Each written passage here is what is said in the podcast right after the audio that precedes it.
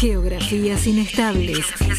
Con Franco Bronzini y Martín Pitaluga. En Geografías Inestables, Análisis Internacional con Damián Sval. ¿Cómo estás, Damián? Buenas tardes, ¿cómo andás? Hola, ¿cómo, cómo va Martín? Muy bien, por suerte, ¿eh? disfrutando del día. linda la tarde. Linda la tarde, ¿no? Sí, sí. Muy bien, muy bien, por suerte, 10 puntos. Una tarde de 10 puntos. Temperatura 23 grados, no podemos pedir más. Una humedad para los eh, que necesitan una humedad eh, baja de 57%, la visibilidad es de 10 kilómetros. O sea, se ve, tú te arrimás al río y se ve el Uruguay, eh, lo cual eso es, tranquilizador para mí. y, sabes que está ahí, sabes que está ahí, ¿no? Sé que está ahí, que no se movió, que está ahí quieto. Debe ser, hoy, hoy en día, no sé si Uruguay no es el país más estable de América Latina, probablemente, porque eh, vamos a ver. Históricamente también, ¿no? Me parece.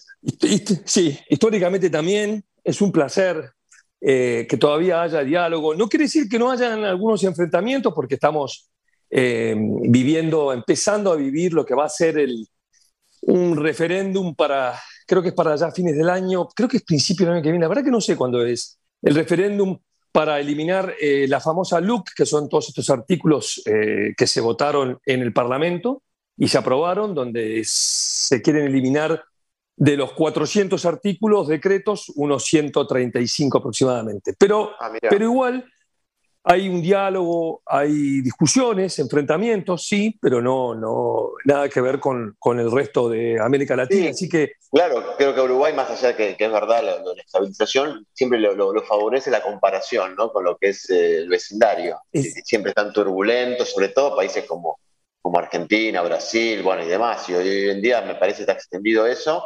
Y Uruguay, como que eh, tiene la capacidad de mantener esa eh, esa concordia política, digo, esa estabilidad también económica, te diría, que, va, es, admirable, ¿no? Por lo menos desde afuera es admirable.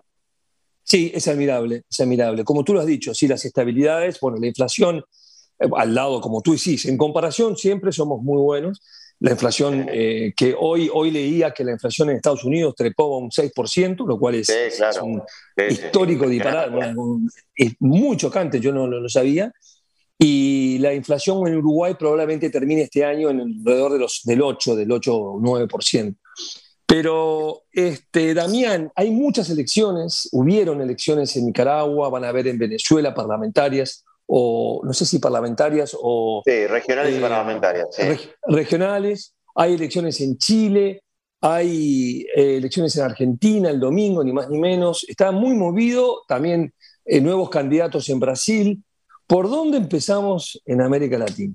Y me parece que a partir de lo, de lo que pasó el, fin de semana en Nicaragua, me parece que eso despertó claramente las reacciones y, el posicionamiento de, distintos países. Como decimos siempre que en el programa, Nicaragua en los últimos meses ha despertado lo mejor y lo peor de, cada país, ¿no? O, ha, obligado a los países y a los distintos sectores políticos a posicionarse con respecto a eso.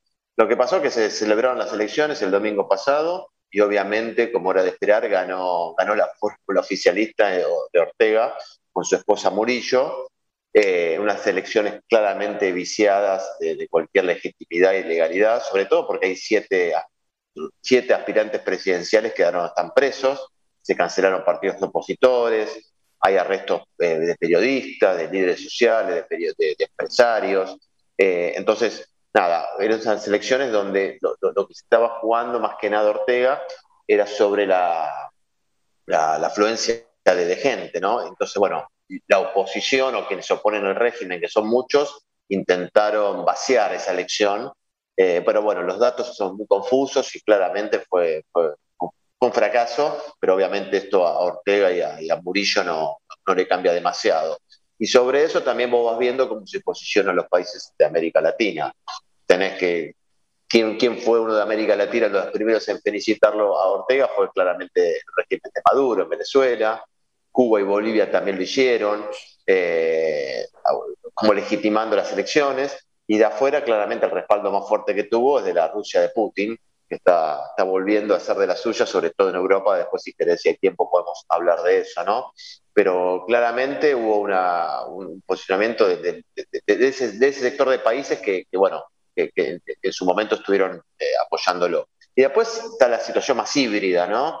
Este posicionamiento raro de Argentina, en donde claramente no salió expresamente a condenar eh, a, Ortega y a las elecciones, tampoco avalar el resultado, pero bueno, nada, en un, contexto de tanta grieta, este, estos posicionamientos, podemos llamarlo tibios, no sé cómo, cómo se pueden llamar, eh, eh, son difíciles de, aceptar. Lo mismo le pasó a Lula, ¿no? Con, el PT, que bueno, también salió a, bancar a, Ortega, o por lo menos a reconocer las elecciones. No soy... Es complicado.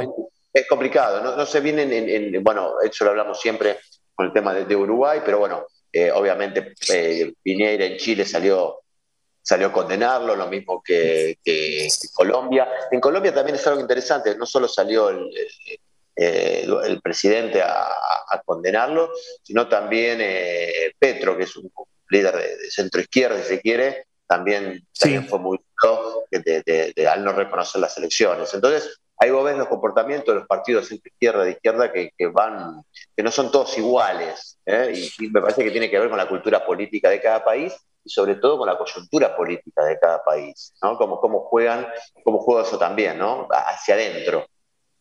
Claro, el tema es eh, si sos gobierno, como tú dices, coyuntura, definiciones, diferencias, y también si sos gobierno o no. Es más difícil para Argentina, es verdad, posicionarse, porque ahí tiene el problema que tiene la izquierda siempre.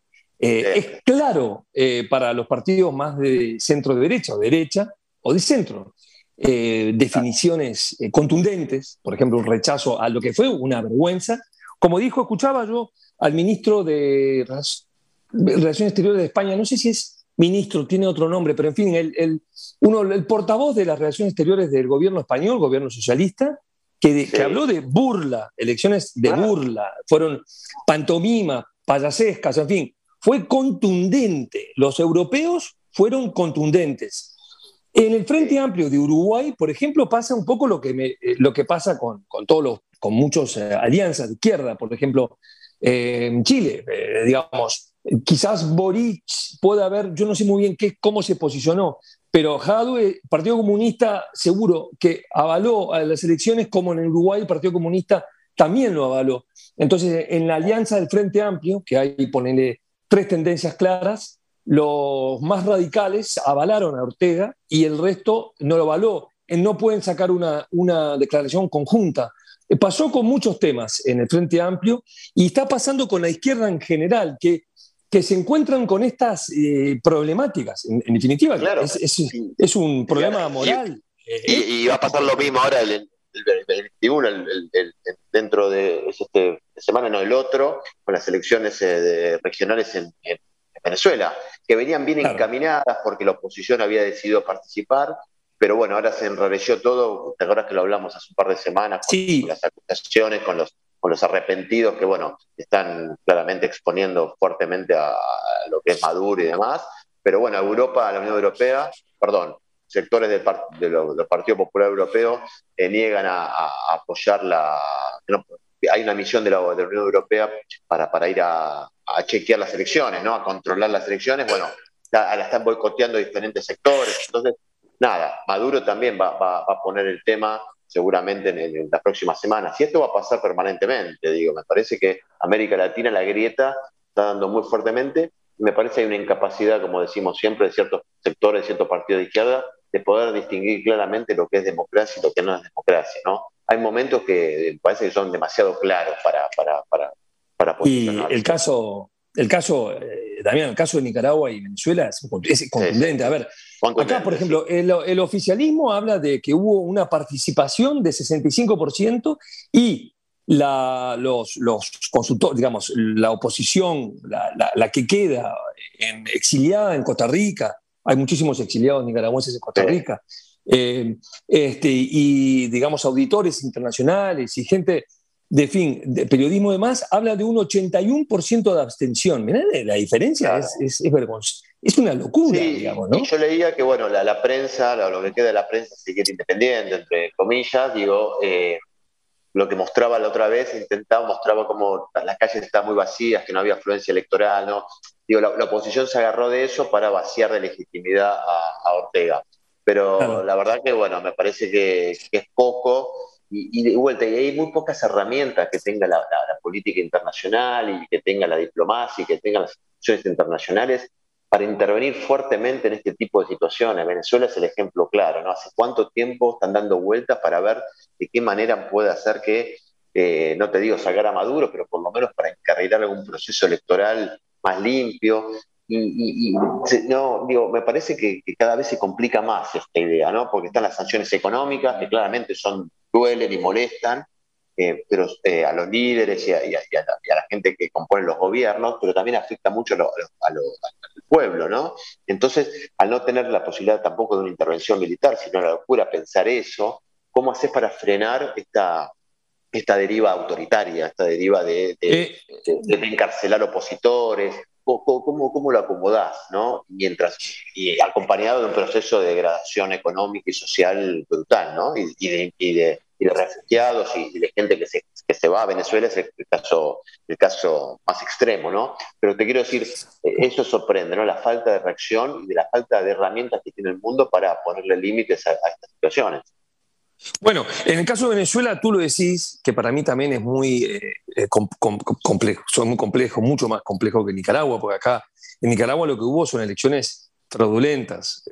no, se puede no reconocerlas, como muchos países, que creo que no van a reconocer al gobierno de Nicaragua, después se verá que, como tú decís, qué, qué pasa. En el caso de Venezuela, porque las elecciones anteriores de Ortega, em, podemos, eh, digamos, considerar que fueron em, relativamente eh, eh, legítimas, relativamente legítimas, pero, pero digamos, se mantuvo el tema. Esta vez es, incuestionable, ¿no? Pero con siete, con siete líderes opositores presos no se puede. Pero en Venezuela, por ejemplo, lo que pasó con, con Guaidó es, significativo porque Guaidó, que, se, que, encuentra esa brecha para entrar como presidente alternativo por el Parlamento, etcétera, ¿no? Se presenta como, como, como alternativa y como presidente de Venezuela. Lo reconoce la Unión Europea. Estados Unidos, obvio, porque estaba Trump y era ya una política directamente de los Estados Unidos, pero la Unión Europea, que lo reconoce a Guaidó como presidente,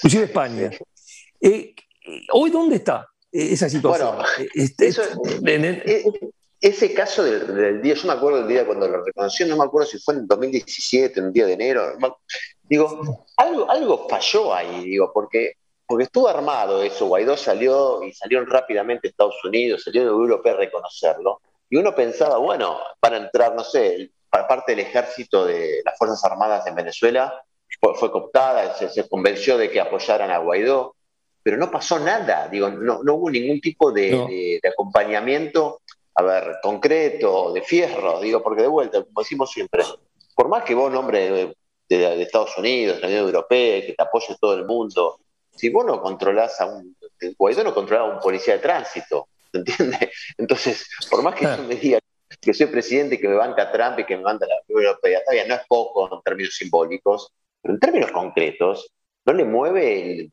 perímetro a nadie, digo.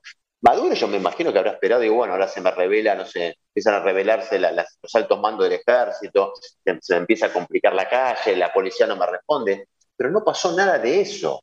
Entonces ahí, ahí, notas una falta, ahí notas, porque yo te decía antes, ¿no? La falta o la, gran improvisación o la falta de capacidad para movilizar eh, y, tocar los nervios que vos tenés que tocar si vos querés cambiar una realidad, sobre todo cuando hay un gobierno tan autoritario. Eh, pasó en las primaveras árabes, ¿no? Siempre hablamos. Cuando eh, en, Egipto, Mubarak, que gobernó durante 30 o 40 años mano de hierro, vinieron las manifestaciones y el ejército reprimió un día, reprimió dos días, reprimió tres días. Al quinto día el ejército dijo, muchachos, ya Mubarak no nos sirve más, porque no podemos seguir eh, matando gente del pueblo. Y ahí se dieron vuelta y cayó Mubarak. Digo, fue muy evidente en las primaveras árabes que si vos no tenés el ejército, que si vos no tenés el poder para controlar las Fuerzas Armadas, la policía, no controlás nada. Entonces, cuesta eso. Y, estos, estos liderazgos, lo de Ortega, lo de, lo de Maduro, lo saben muy bien, saben muy bien eso. Que, si, que, mientras ellos controlen el, monopolio de la fuerza, eh, es muy difícil que cambie las condiciones. Y obviamente hay un desprecio obviamente a, las libertades, a la vida humana, a la economía, no les importa nada. Porque ¿cuál es la alternativa que tienen? Si no, si no son poder, terminan presos o terminan muertos, digo, no, no, hay opciones. Mientras esto no, nadie pueda romper este, este, este esta situación, eh, va a ser difícil, me, me, parece a mí, cambiar, cambiar lo que está pasando en América Latina. No, totalmente ahora, pero por ejemplo, si tuviéramos que observar o explicarle, como a veces le tengo que explicar o, conversar con mi hijo, 14 años, que estaba justamente preparando tus temas políticos y en esa edad, ¿no? Eh, interesado, como está él. Pero, sí, pero te dice, pero ¿y cómo, dónde más hay dictaduras? Y vos empezás a, a, mirar el mapa y la mitad de África son dictaduras. Eh, están todos estos reinos de Arabia Saudita, Uruguay, etcétera, este, Qatar, en fin, que también son dictaduras, ¿no? Porque son monarquías eh, autoritarias o cómo se llama, eh, ¿no? Tenés Birmania, tenés un paneo tremendo, China, tenés Rusia, bueno, hoy en día están las democracias liberales que hablamos siempre, las, las, las entre comillas, ¿no? La, pero, es decir, hay una tolerancia muy fuerte en el mundo porque son muchos también, ¿no? Fíjate vos China, lo que hablamos siempre de China. Bueno, bueno, yo creo, a ver, yo creo que después de la caída del muro de Berlín, digo, ahí fue el, famoso, el famoso fin de la historia, de acordás? Que, Fukuyama y que hablaban de, del triunfo de la democracia liberal occidental y que, bueno, se iba a contagiar. Nunca, yo creo que nunca en la historia hay tantas democracias, por lo menos formales, en el mundo, tantos países que se digan democracias. Pero como los últimos, yo creo que los últimos 10, 15 años es un proceso que lo hablamos siempre, ¿no? De degradación absoluta de esto, y, vos ves que estas democracias empiezan a transformarse en con, consejos autoritarios muy fuertes, y el ejemplo más claro, bueno, bueno, Rusia, Rusia se percibe como una democracia, Rusia, cuando uno ve en el mapa dice, Rusia, tema político, democracia, ¿por qué? Porque hay elecciones, más o menos, digo, la, llevan adelante. Pero digo, hay otros factores que entran en juego que nadie los tiene en cuenta y yo creo que, las democracias están, están horadando desde adentro y eso, eso es muy peligroso. Cuantitativamente yo creo que hay muchas democracias. Ahora, cuando vos empezás a poner la lupa y observás adentro sobre cómo son esos sistemas democráticos, cómo funcionan, ahí empezás a dudar. Obviamente que tenés los países, con la mitad de los países africanos, tenés, bueno, Ortega, eh, Maduro, yo no, no, dudo en llamarlo dictaduras, tenés a Bielorrusia, ahora que entró en un, conflicto, después si querés hablamos con Polonia. Eh, eh, yo creo que hay, yo te, diría que me parece ya más, más peligroso, porque vos tenés quizás países que se presentan como democracias y realmente tienen sistemas, bueno, el mismo Ortega se sigue presentando como una democracia. Maduro lo mismo, digo, ¿se entiende? eso es un poco la, la dictadura de los 70, de los 80, nadie se le ocurría decir a una dictadura en Uruguay, en Argentina, que era una democracia. No, no. no tenían cara, por lo menos, para decirlo. Zoom Internacional, portal de noticias de política internacional. Desde 2016 acercamos al lector los principales acontecimientos mundiales de una manera sencilla y accesible, proponiendo un doble enfoque, seguimiento analítico de los acontecimientos y asistencia para comprenderlos a través de nuestros servicios de consultoría. A diario, nuestros contenidos llegan al público en general, periodistas y líderes de opinión de diversos ámbitos de Argentina y de toda América Latina. Conocenos a través de nuestras redes sociales o en nuestra página web zoominternacional.com. Zoom Internacional. Zoom Internacional. Lo que pasa en el mundo.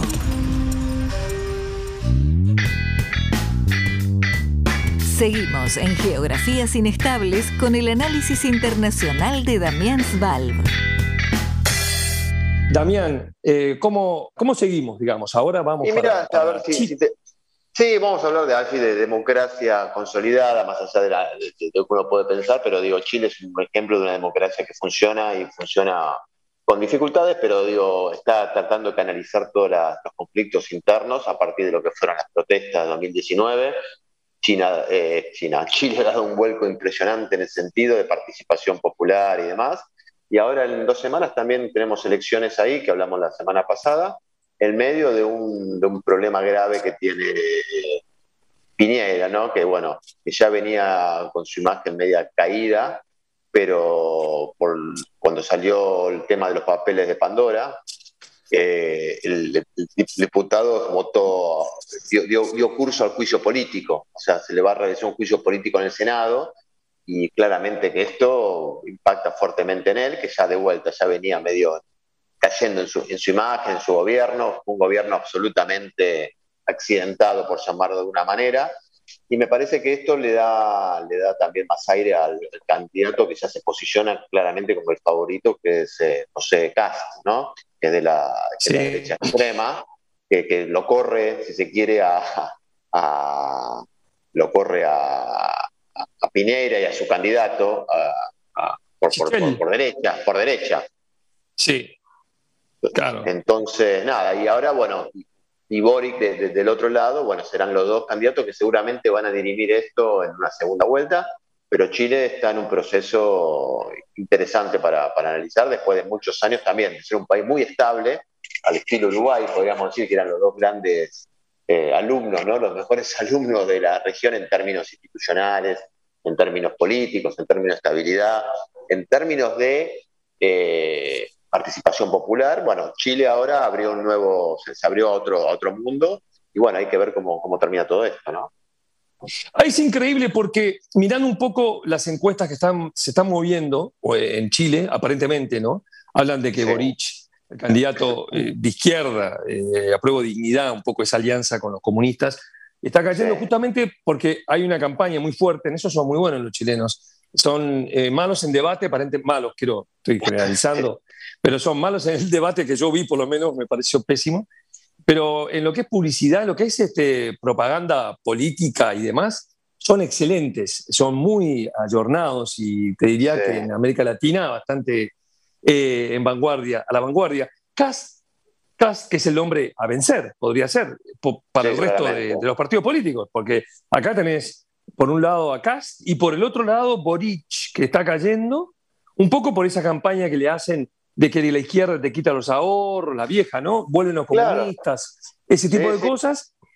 Y Chile es una sociedad, yo lo hablaba con un amigo, Guillermo Vilancio, con el que hablo siempre de Chile, que es un argentino que vive y, da clases en la, Universidad eh, de, Chile, eh, ahora morí el nombre, eh, la, la, universidad, pero es este, él habla de una sociedad temerosa, con miedo, ahora con todo lo que está pasando en el, en el sur, en Araucaria, grupos armados, no mapuches, porque son casi como grupos armados, hay mucha confusión, este, esta sociedad católica, y, y, aparece este hombre Kass, que es, un, que es un hombre que defiende un poco como Bolsonaro, ¿no? En la línea de Bolsonaro y Trump.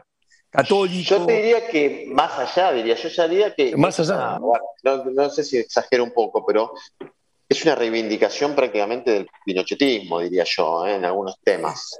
Cosa que no se veía en Chile desde la caída de, desde el 90, cuando partió el plebiscito. Es impresionante. A ver, eh, gente que reivindica a Pinochet en Chile hay varias, pero digo que, que tenga exposición pública y que esté primero en las, en las, encuestas, yo creo que es un dato que, mira lo que te diría, ya me parece ya que, excede ya a identificarse con Bolsonaro y como partido de extrema derecha, ¿no? Porque estás reivindicando una dictadura, ¿no? Feroz. Bueno, es así. Es así como, como lo definen, como tú decís, exactamente, en esas palabras, es como me lo definieron a mí. Este, te das Ibáñez, la Universidad de Ibáñez, y ah, este amigo, amigo mío, eh, Bilancio, que, además escribe en el, en Dínamo, que recomiendo mucho, que es una eh, digital, una prensa digital. Ellos están eh, bastante alineados, estaban bastante alineados con el candidato de Piñera, que Piñera también tiene un origen demócrata cristiano, ¿no? De derecha, pero demócrata cristiano. El hombre, eh, contundentemente, como decís tú, tiene una reminiscencia, o por lo menos reivindicación a Pinochet, aunque ahora por ahí lo, no lo esconde, sino lo, pone un costado, y con, una... Eh, con, un, eh, con, con, ideas muy duras, como decís tú, no, no, pero lo interesante o lo sorprendente es que la sociedad chilena, o gran parte de ella, o una parte importante, lo está apoyando, se está corriendo del candidato centro, Sichel, y Sichel, que es una demócrata cristiano de derecha, un poco como Piñera, un poco es menos candidato de, Piñera, claro. El candidato de Piñera, y están votando a Kass. ¿Por qué tienen el miedo de que gane eh, Boric? Por eso parece ser que en las últimas encuestas Proboste, esta eh, mujer demócrata cristiana de izquierda, en este caso, está subiendo las encuestas siempre, siempre para, simplemente para saber quién de, de, los cuatro candidatos que quedan, eh, que no son cast, le hagan frente en el balotaje, ¿no? Eh, ¿Cuál sería el mejor candidato? Claro, yo, yo, creo que, como decís vos, Martín, el, miedo que se, que se está generando en función de la candidatura de Boric, ¿no? De vuelta relacionándolo con, con las peores, a ver, historias de, lo que podría ser la izquierda, del miedo y de. que pasa mucho el lado de América Latina, ¿no? Los partidos de derecha en Europa también, ¿no? Hablando de, comparándolo con Cuba, Venezuela y, bueno, todo ese tipo de cosas. Creo que al electorado de Pinera, que está muy enojado con, con, Piñera, está muy enojado con su gobierno, está muy enojado, obviamente, con esta situación de debilidad política, eh, me parece que dice, frente al miedo de que gane el comunismo, entre comillas, eh, Mano dura. Se, vuelca, claro, a, los extremos o, el voto útil, ¿no? ¿Quién, le, ¿Quién puede impedir que ganen ellos? Y bueno, en este caso aparece este caso que cada vez menos tienen vergüenza de hablar sobre, exponen más su posicionamiento real. Eso también me sorprende, ¿no? Que pasa en Chile, pasa en otro lado, ¿no? Como que la derecha cada vez se anima más. Y, eso no vergüenza. lo hablamos. Sí. Es una bueno, y lo que está pasando frente a eso la izquierda o el centro se está pues, movilizando un poco, viendo que Boris también tiene un par de fragilidades eh, en los números, como hablamos la vez pasada, la semana pasada, como que le falta un poco de formación, tipo, tipo joven, que no, tiene, no, no ha ejercido cargos, sí es diputado, pero nunca fue eh, de ejecutivo, digamos, y hay una denuncia por ahí en el aire que corre también de de abuso en la época estudiantil, ah, esas cosas que aparecen, ¿no? Y, entonces acá lo, interesante es que la candidata de izquierda del nuevo pacto social, que ya es el demócrata cristiano, Yasna Proboste, se alió con eh, Marco Enríquez Ominami, que, que está muy abajo, Ominami está muy abajo, ¿eh? pero ya, ya ahí ya surge una alianza pequeña, pero una alianza al fin, cosa de sacarle el lugar, el, el segundo lugar a Boric, ¿no? Eh, está peleada para posicionarse ellos, claro. Eh, para posicionarse ellos, sí. Ominami fue una gran aparición hace, no me acuerdo, 10, 15 años, un poco más. Un hombre muy joven, persona muy joven, que venía a cambiar la, a llevarse puesto a los, partidos dentro de, creo que jugó dentro de la concertación, si no me acuerdo, o, y, o linterna y demás, o no, creo que fue como un candidato independiente, un estilo Macron, ¿no? En su momento. Pero después quedó medio, quedó medio opacado y bueno, quedó ahí más, más testimonial. Y ahora, bueno, se ve que está buscando algunas alianzas para ver si puede recuperar un poco terreno, ¿no? Eh, pero claramente Chile está viviendo momentos, digo, o sea, más allá que es difícil que, prospere el juicio político, sería la primera vez en el 73 de que, de que alguien no termine un presidente democrático termine su mandato. Imagínate el cambio, ¿no? Cosa que en el Uruguay no pasó eso, ¿no? En Uruguay todos los presidentes han terminado su mandato, ¿no? Desde sí, la vuelta eh, desde la democracia sí. El único movimiento así llamativo fue la renuncia del vicepresidente de, de, vicepresidente Tabaré. Eh, no, eh, Sendik. ah, Sendik, perdón. Que, que renunció, pero bueno, viendo un poco todo lo que pasa, eh, por poco, renunció por poca cosa, pero para Uruguay igual es significativo, tuvo que renunciar por, por distintas, eh, digamos, juicios y demás, éticamente renunció, pero no está muerto políticamente, eh, está apartado de, de la política. Pero, pero, pero, pero es el único caso así llamativo, sino desde las elecciones, desde la vuelta a la democracia en el 84, nunca hubo ni se nos ocurriría que pase, ¿no?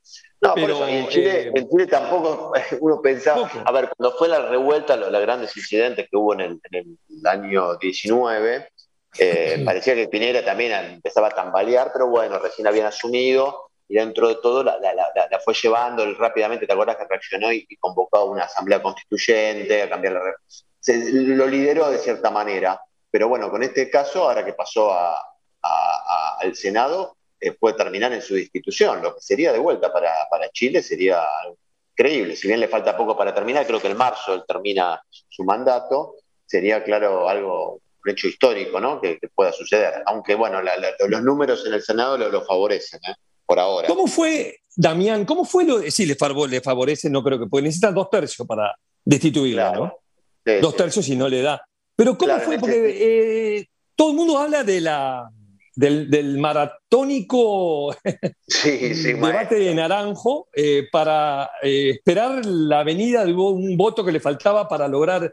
Eso fue increíble, parece que estuvo horas y horas, ¿no? Sí, sí, 15 horas, porque tenía que hacer tiempo para, esperar el voto de, un diputado que tenía que se les terminaba la cuarentena el martes, ¿entendés? Y necesitaban ese voto el tipo hizo un discurso de 15 horas. Es decir, eso, eso se llama eh, eh, eh, forzar las instituciones, ¿no? Flexibilizarlas al mango, ¿no? Igual hay que tener, hay que tener profesiones, política, hay que tener oficio, ¿no? Porque manejarse, parece que no comía agua, agua, agua, agua. Eso es, eso es tener las convicciones bien claras y tener bien claro el objetivo, ¿no? De, decir, ¿te acordás en la, era cuando se, acá en Argentina fueron las 125? También creo que fue con Carlos Menem, que era senador en ese momento, y también estaba enfermo, estaba internado, y, fue como algo también eso, ¿no? Que, lo, fueron a buscar. Digo, son esas cosas, esos movimientos interesantísimos y bueno, que son de mucho color más que nada, ¿no? Para, para ver cómo, cómo los partidos políticos tratan de, sacar las leyes. Increíble. Bueno, que ha tenido una eh, realmente una catastrófica un catastrófico final Piñera, ¿no? Porque entre los, los em, disturbios fuertes históricos de Chile de, del 2018, ¿no? ¿2018 fueron? No, 2019. 2019. Em, octubre 19, eh, pandemia, muy dura en Chile, además, con un cierre muy, muy rígido, que aún hasta hoy se mantiene como un protocolo estricto en Chile, de los más duros de América. Y, Después, este juicio político, más una especie de desaire rotundo, este, la constitucional. otra cosa destacable, eh, Damián, es que este candidato Cast votó en contra de la constitucional, que fue aprobada por 80, creo que fue casi por 80% de, de los chilenos, ¿no? Em, este, y hubo un mínimo voto, un 20, pinochetista, que votó en contra de cambiar la constitución, la de Pinochet, la que dejó Pinochet, la actual, y él estaba ahí, ¿no? Eh, no, es increíble cómo en poco tiempo se corre esto y va para, para, para ese lado, ¿no? Muy fuerte. Sí, Sin duda lo de, lo de Pinera ha tenido también, él cuando asumió, ¿te acordás? En el 2010 creo que fue cuando apenas asumió, fue el caso de los mineros también, él tuvo esa, esa, que bueno, después terminó todo bien, ¿no? Pero y también fue, tuvo que sufrir también el tema del terremoto. Digo, ha tenido los dos mandatos momentos de, extremas, para tomar decisiones extremas. Y como decís vos, termina este segundo mandato muy opacado, si zafa este juicio. Vos fíjate que estuve leyendo que, no puede salir de Chile él hasta que no se pronuncie el Senado. O sea, imagínate para un presidente. qué duro. Es, durísimo, digo. Eh, qué duro tiene que esperar que el Senado, nada, y está demostrando, está intentando hacer gesto de gobernabilidad, bueno, está tratando de, bueno, tiene el apoyo obviamente de su ministro, es decir, algunos dirigentes del sector, pero claramente es un gobierno absolutamente accidentado. Pero bueno, nada, eh, yo creo que hay, hay, errores muy graves y él nunca pudo separar su, su vida empresarial, aunque lo intentó, eh, su pasado, su, nada, su, gran fortuna que tiene, de, la vida, si quiere, republicana y, de las limitaciones que te, que te trae ser presidente de, un país, ¿no? Porque en concreto, Damián, este juicio político que acaba de pasar aprobado en diputados es a raíz de, de, su implicación en una venta de una minería, etcétera, en los Pandora Papers. Sí, Pandora, claro. Ah, es así. Es, un tema de venta y desvío, etcétera, etcétera, de acciones, aparentemente, de, de, la venta de las acciones de una compañía minera o algo por el estilo, ¿no? Este, o sea que es, un poco vergonzoso. La posición, actuó muy fuerte, muy unida, entonces por eso logró el éxito este que ha tenido en diputados, que, que se juntaron todas las cosas, ¿no? El desprestigio de él que ya venía, su imagen venía en caída, un momento de elecciones, una sociedad muy convulsionada, una mala gestión en, términos eh, generales, sobre todo el tema de la pandemia. Encima se junta también eh, esta situación judicial y bueno, nada, eh, es el final menos esperado y menos deseado para, para él. En, en, Francia y en Europa están, como, como te dije, muy sorprendidos con el juicio político, pero a su vez están muy eh, em, eh, también eh, interesados con el tema de los Pandora Papers, que no, no, lo... Dice, bueno, hay más de 30 ex presidentes y presidentes. En América Latina hay tres en ejercicio, ¿no? Que están implicados. Bueno, uno Lazo. ¿sí? Lazo. Lazo, el Ecuador. El ecuatoriano Lazo, claro, el ecuatoriano. Lazo, flamante presidente, Lazo, Piñera y el tercero no me acuerdo cuál es. Está faltando uno, no me acuerdo quién es. Falta uno, capaz que no está por ahí, por América Latina. Vamos a pensarlo, que, ¿dónde está Costa Rica? No, bueno, no me sale eh, ahora, pero en todo caso es fuerte, ¿no? 30 expresidentes y presidentes implicados en los, en los Pandora Papers. Eh, es muy fuerte lo que está pasando. Sí, y acá, bueno, en Chile es fuerte, acá en Argentina la repercusión no fue tanto justamente porque quizás por lo los políticos de más renombre no estuvieron involucrados, eh, quizás indirectamente, a través de algunos colaboradores, gente cercana, pero ellos no, entonces eso como que, que opagó, ah, eh, no, no, no, no, no, ocupó la, atención mediática. Eh, pero igual acá los Pandora Papers es cosa de ya de todos los días, ¿no? Porque, sí, por eso, sí.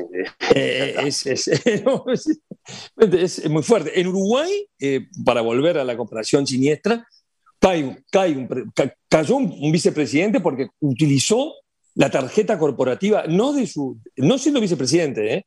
eran, eran, eran reclamos siendo presidente de la compañía de petróleo uruguaya, CAP, de la, compañía distribuidora de petróleo, ¿no? en la cual usó su tarjeta corporativa para comprarse unas camisas y un colchón. Eh, y cayó. Y, y, cayó, y fueron, bueno, ¿y sabes dónde lo agarraron? A Sendik, eh, ¿dónde estuvo su...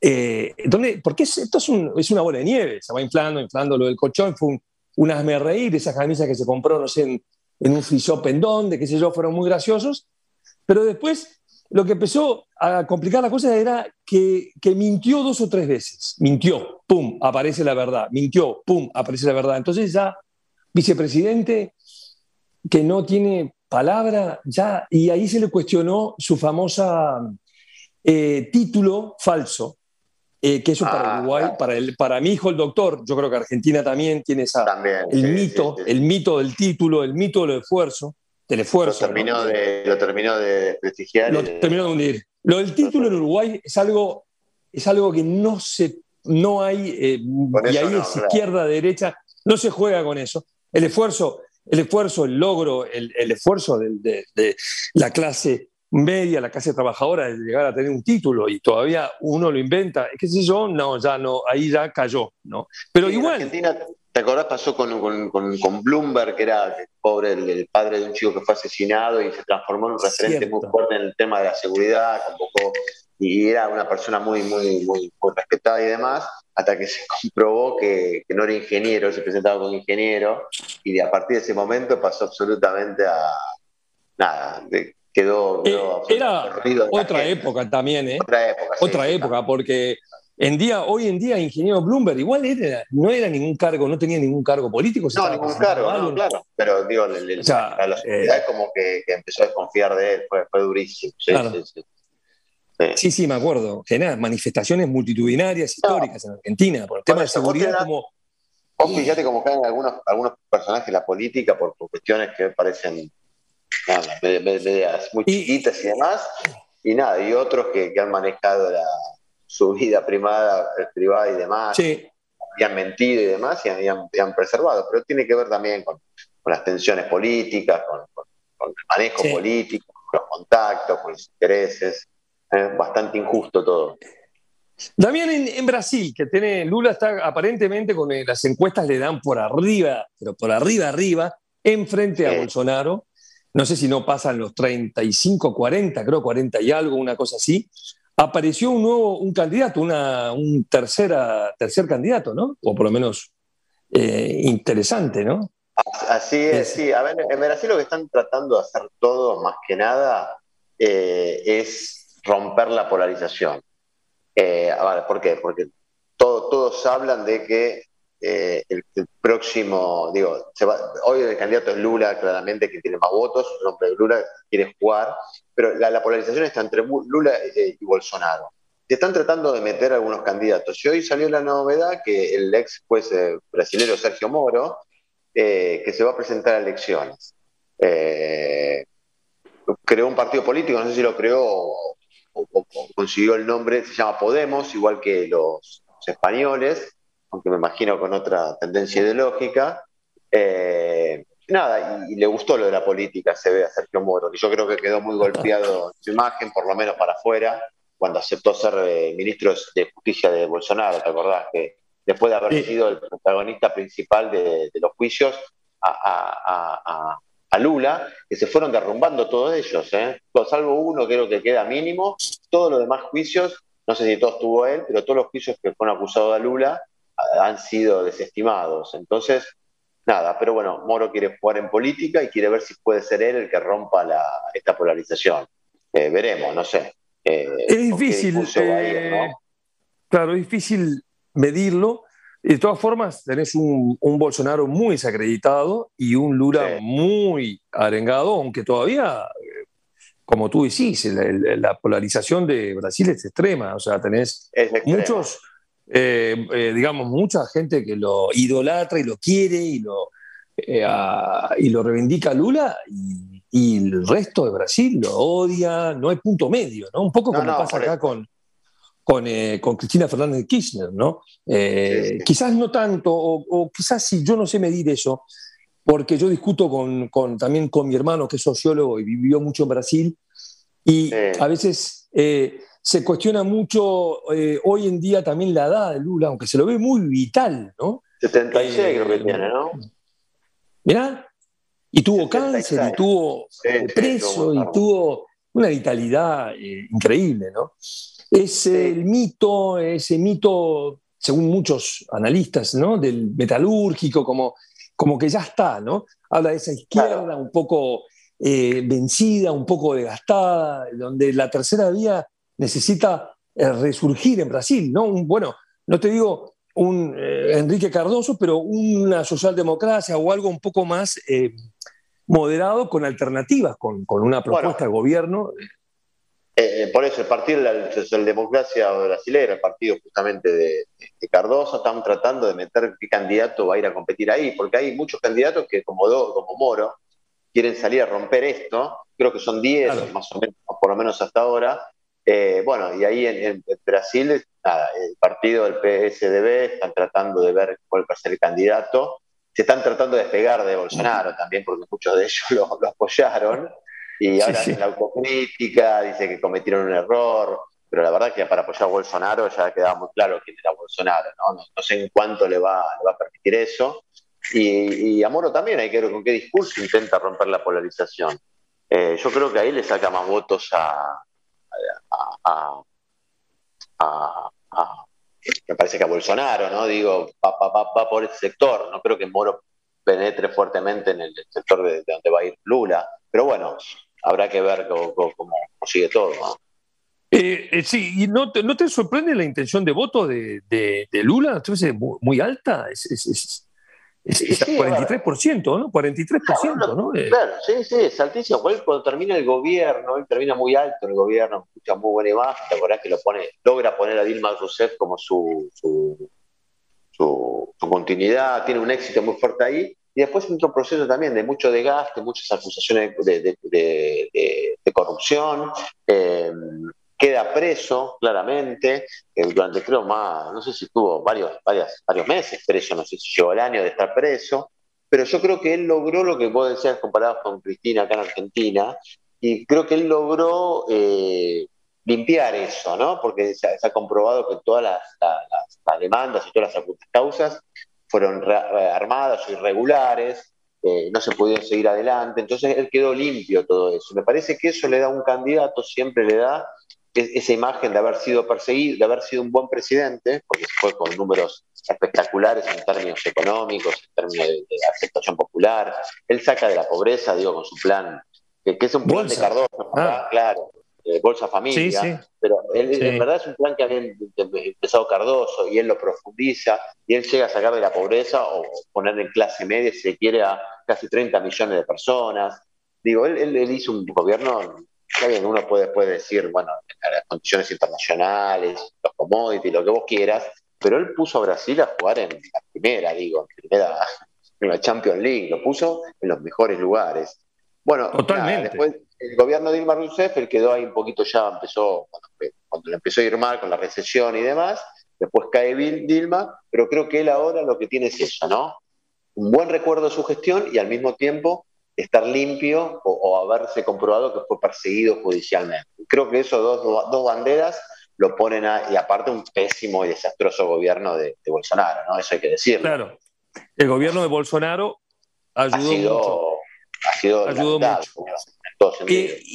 Y, claro, ahora vos fijate, eh, eh, eh, Lula, que tuvo tanta, que tiene tanta dificultad en buscar alternativas en el PT, porque Dilma Rousseff, intachable persona, por el lado de la, de la corrupción. injusticia, ¿no? Otra gran injusticia. intachable, tuvo muchas dificultades y le costó mucho gobernar con propuestas. Le faltó liderazgo, le faltó programa, le faltaron muchas cosas. Mira que había un desgaste de dos gobiernos de Lula, ¿no? Eh, en fin, puede haber eso. pero, agarró la, depresión económica, la recesión. Eh, claro, todo, toda la seguidilla de cosas, pero a su vez también el candidato que puso el PT ahora en las elecciones que ganó Bolsonaro, también son lavados, son como desdibujados, no tienen un perfil Em, eh, fuerte y parece a veces de vuelta te hace acordar al kirchnerismo, ¿no? Eh, con todas las distancias ¿eh? que, hay que poner, porque son cosas diferentes en muchos aspectos. Pero también, ¿no? ¿Cómo le cuesta al kirchnerismo, a Cristina encontrar delfines, delfines? Cuando, tener, candidatos. exacto. Cuando en la política general, bueno, de vuelta al Uruguay con el Frente Amplio, es más, fue más fácil siempre, ahora está costando un poco el cambio generacional, pero, pero hay una propuesta de partido. Nosotros en Uruguay se basa mucho en el programa, el programa político. Poner un intelectual frente a, una, a un Bolsonaro que te come vivo, ¿no? Que va con trampa, que va con...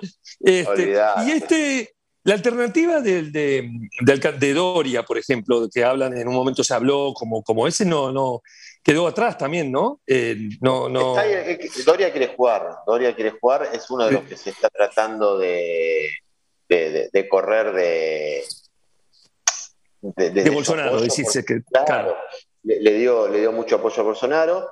Eh, nada, es una figura importante, es un tipo muy conocido, gobierna, nada, el partido de San Pablo gobierna, así que nada, él quiere jugar ahí. Yo creo que que él, va a ser uno de los candidatos, me parece que, va a ser, a ver si puede llevar a la socialdemocracia brasilera de vuelta ahí a competir. Yo la veo difícil, ¿no? Porque de vuelta la polarización me parece que lo lleva puesto a todos. Zoom Internacional, portal de noticias de política internacional.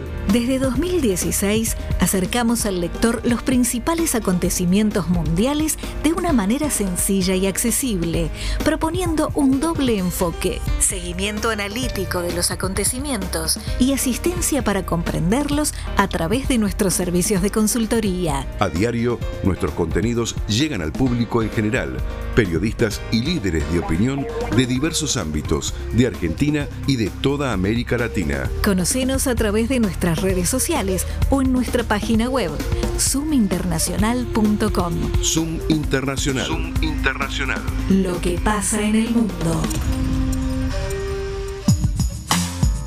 Geografías inestables.